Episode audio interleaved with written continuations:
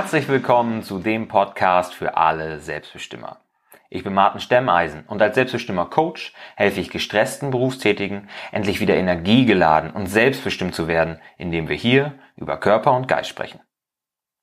Als selbstbestimmer Coach ist es Vanessa und mir sehr wichtig, die vier Bereiche des Lebens im Griff zu haben. Gesundheit, Beziehungen, Zeit und Beruf.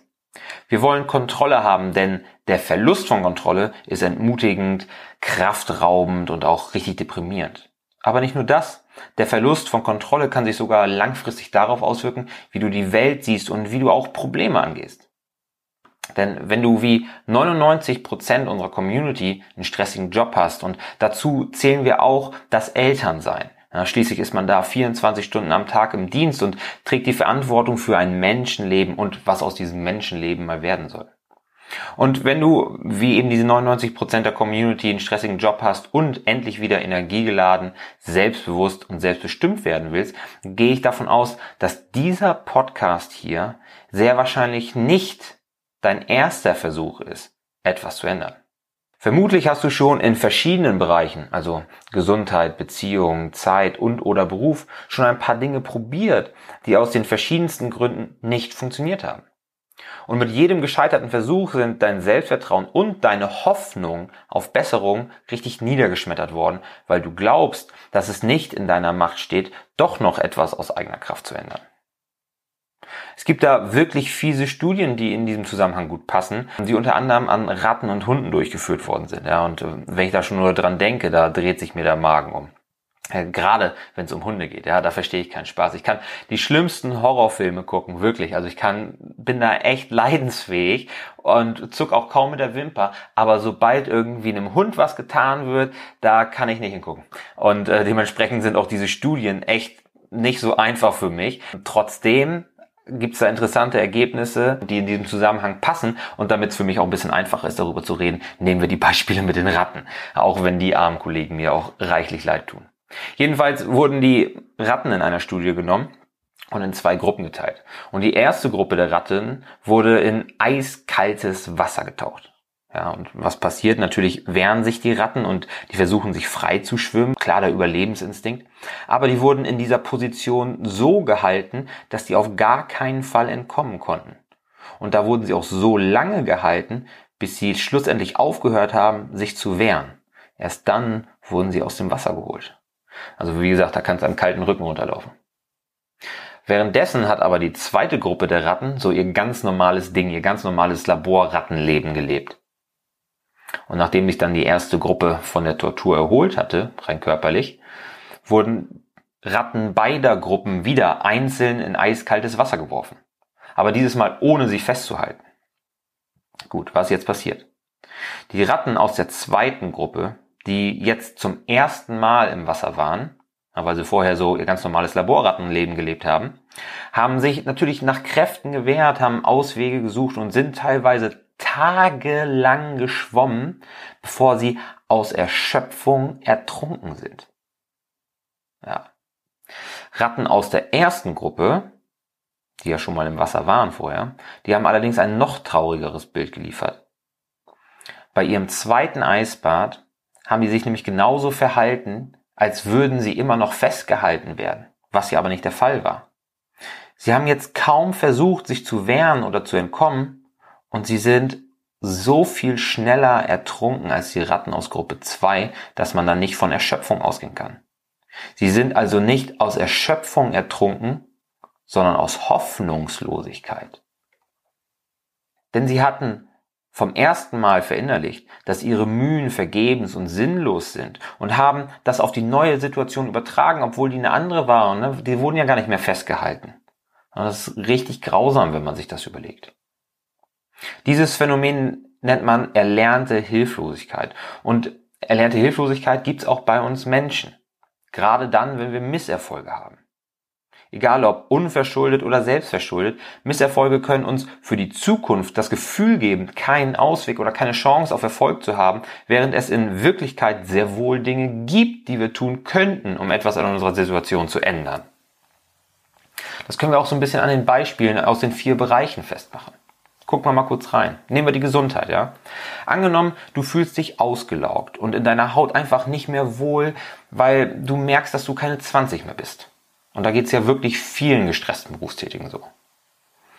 Und du hast jetzt auch schon mehrere Dinge versucht, ja, diverse Diäten, Shakes und Fitnesskurse, bist aber immer nach ein paar Wochen wieder gescheitert. Was für Schlüsse ziehst du für die Zukunft daraus? Glaubst du jetzt, dass du alles schon versucht hast, aber nichts funktioniert? Dass du zu schwach für echte Veränderungen bist? Dass du ein hoffnungsloser Fall bist? Oder im Bereich Beziehung? Bist du vielleicht schon mehrfach verlassen worden und jetzt alleinerziehend? Wie beeinflusst das deine zukünftigen Beziehungen?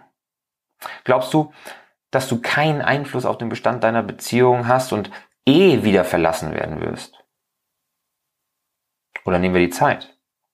Hast du so viele Verpflichtungen, Deadlines und Termine, dass sich dein Kalender praktisch wie von Geisterhand bis zum Platzen füllt, ohne dabei Platz für die Dinge zu lassen, die dir wichtig sind oder die dir gut tun würden? Ja, Zeit für dich, für die Familie, für die Herzensangelegenheit oder auch mal für reines Nichtstun? Glaubst du, dass das Zurückstecken einfach dazugehört, wenn man im Job etwas erreichen will oder wenn man Kinder hat? Und vernachlässigst du dich aus dem falschen Pflicht- und Ehrgefühl so lange, bis von dir selbst nichts mehr übrig ist? Und zu guter Letzt, im vierten Bereich, hm, Beruf. Wie sieht's da aus? Siehst du in deiner Arbeit keinen Sinn oder hast du in dem speziellen Unternehmen, in dem du jetzt bist, einfach keine Freude mehr an etwas, das dir früher Spaß gemacht hat? Und hast du schon überlegt, was zu ändern, indem du dich wegbewirbst, aber gab es auf deine Bewerbung nur Absagen, sodass du mittlerweile resigniert und dich mit dem Gedanken abgefunden hast, es irgendwie, irgendwie bis zum nächsten Freitag zu schaffen, dann bis zum Sommerurlaub und letztendlich irgendwie zur Rente rüber zu retten? In jedem der Beispiele kannst du unverschuldet oder selbstverschuldet in diese Situation gekommen sein. Meistens ist es natürlich eine Kombination aus beidem. Ja, du hast dich dafür entschieden, die Diät abzubrechen, um mal bei dem Beispiel zu bleiben. Aber hat derjenige, der dir die Sauerkrautsaft-Diät empfohlen hat, überhaupt in Betracht gezogen, wie du tickst, was du magst und was du brauchst, um deine Ernährung erfolgreich umstellen zu können? Hat deine Angst, wieder verletzt zu werden, dazu geführt, dass du dich deinem neuen Partner gegenüber nie richtig geöffnet hast, worauf er irgendwann frustriert gegangen ist? Oder nutzen die Menschen um dich herum dein hohes Pflicht- und Verantwortungsbewusstsein aus und lässt du dich durch ihre künstliche Abhängigkeit emotional unter Druck setzen? Hast du dich vielleicht für Jobs beworben, für die du nicht qualifiziert bist, bildest dich aber auch gar nicht weiter? Der Punkt ist, nur weil du fünf Wege ausprobiert hast, die sich als Sackgassen entpuppt haben, heißt es nicht, dass es die tausend Wege, die an dein Ziel führen, nicht gibt. Nur weil du fünf Wege ausprobiert hast, die sich als Sackgassen entpuppt haben, heißt es nicht, dass es die tausend Wege, die dich an dein Ziel führen, nicht gibt. Aber um sie finden zu können, musst du dich zuallererst aus deiner erlernten Hilflosigkeit befreien. Und das geht am besten, indem du Erfolgserlebnisse hast. Na, stell dir das so vor. Zuerst bringst du einen daumengroßen Stein ins Rollen. Dann nutzt du diesen Schwung und de den kleinen Stein als Anstoß, um einen faustgroßen Stein zu bewegen. Dann einen kopfgroßen, dann einen menschengroßen. Und damit löst du über kurz oder lang eine Erfolgslawine aus, die selbst die größten Brocken wegfegt, die dir so lange im Weg gestanden haben. Das ist auch der Grund, warum wir in der ersten Phase unseres Selbstbestimmer-Coachings immer mit kleinen Aufgaben anfangen. Eine zur Zeit. Oft bedienen wir uns da aus dem Bereich der Gesundheit. Denn selbst wenn du mehr Energie, weniger negative Menschen in deinem Umfeld oder auch eine 180-Grad-Drehung im beruflichen Bereich wünscht, musst du erstmal Selbstvertrauen und Motivation aufbauen. Jeder kleine Erfolg, beispielsweise in deinem Ernährungsverhalten, ja, was Sport, was Schlaf, was Stress angeht, beweist dir, dass du es eben doch schaffen kannst. Und so bauen wir gemeinsam das nötige Selbstvertrauen und den nötigen Schwung auf, um deinen Weg aus der hoffnungslosen Sackgasse zu finden, zu schaffen und dir endlich das Leben zu holen, das du verdient hast.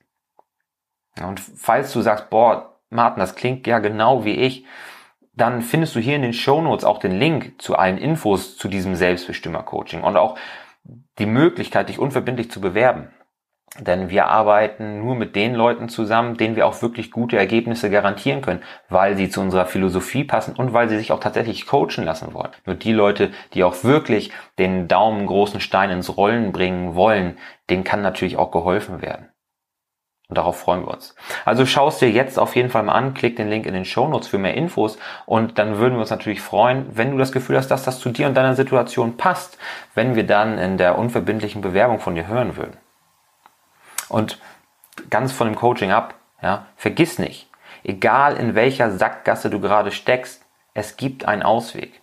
Das kann unser Coaching sein. Für viele Leute, die hier schon einige Podcast-Folgen gehört haben, wenn du dazugehörst, ne, dann, dann spricht ja sehr viel dafür, dass du hier richtig bist. Dann kann das unser Coaching sein. Aber es gibt natürlich auch viele andere Möglichkeiten, wie du einen Ausweg findest. Wie gesagt, fünf Sackgassen auf der einen Seite, aber tausend Wege an dein Ziel auf der anderen Seite. Wichtig ist, dass du nicht in der Sackgasse stecken bleibst. Also, brich aus der Hilflosigkeit aus und sei dein Selbst best immer.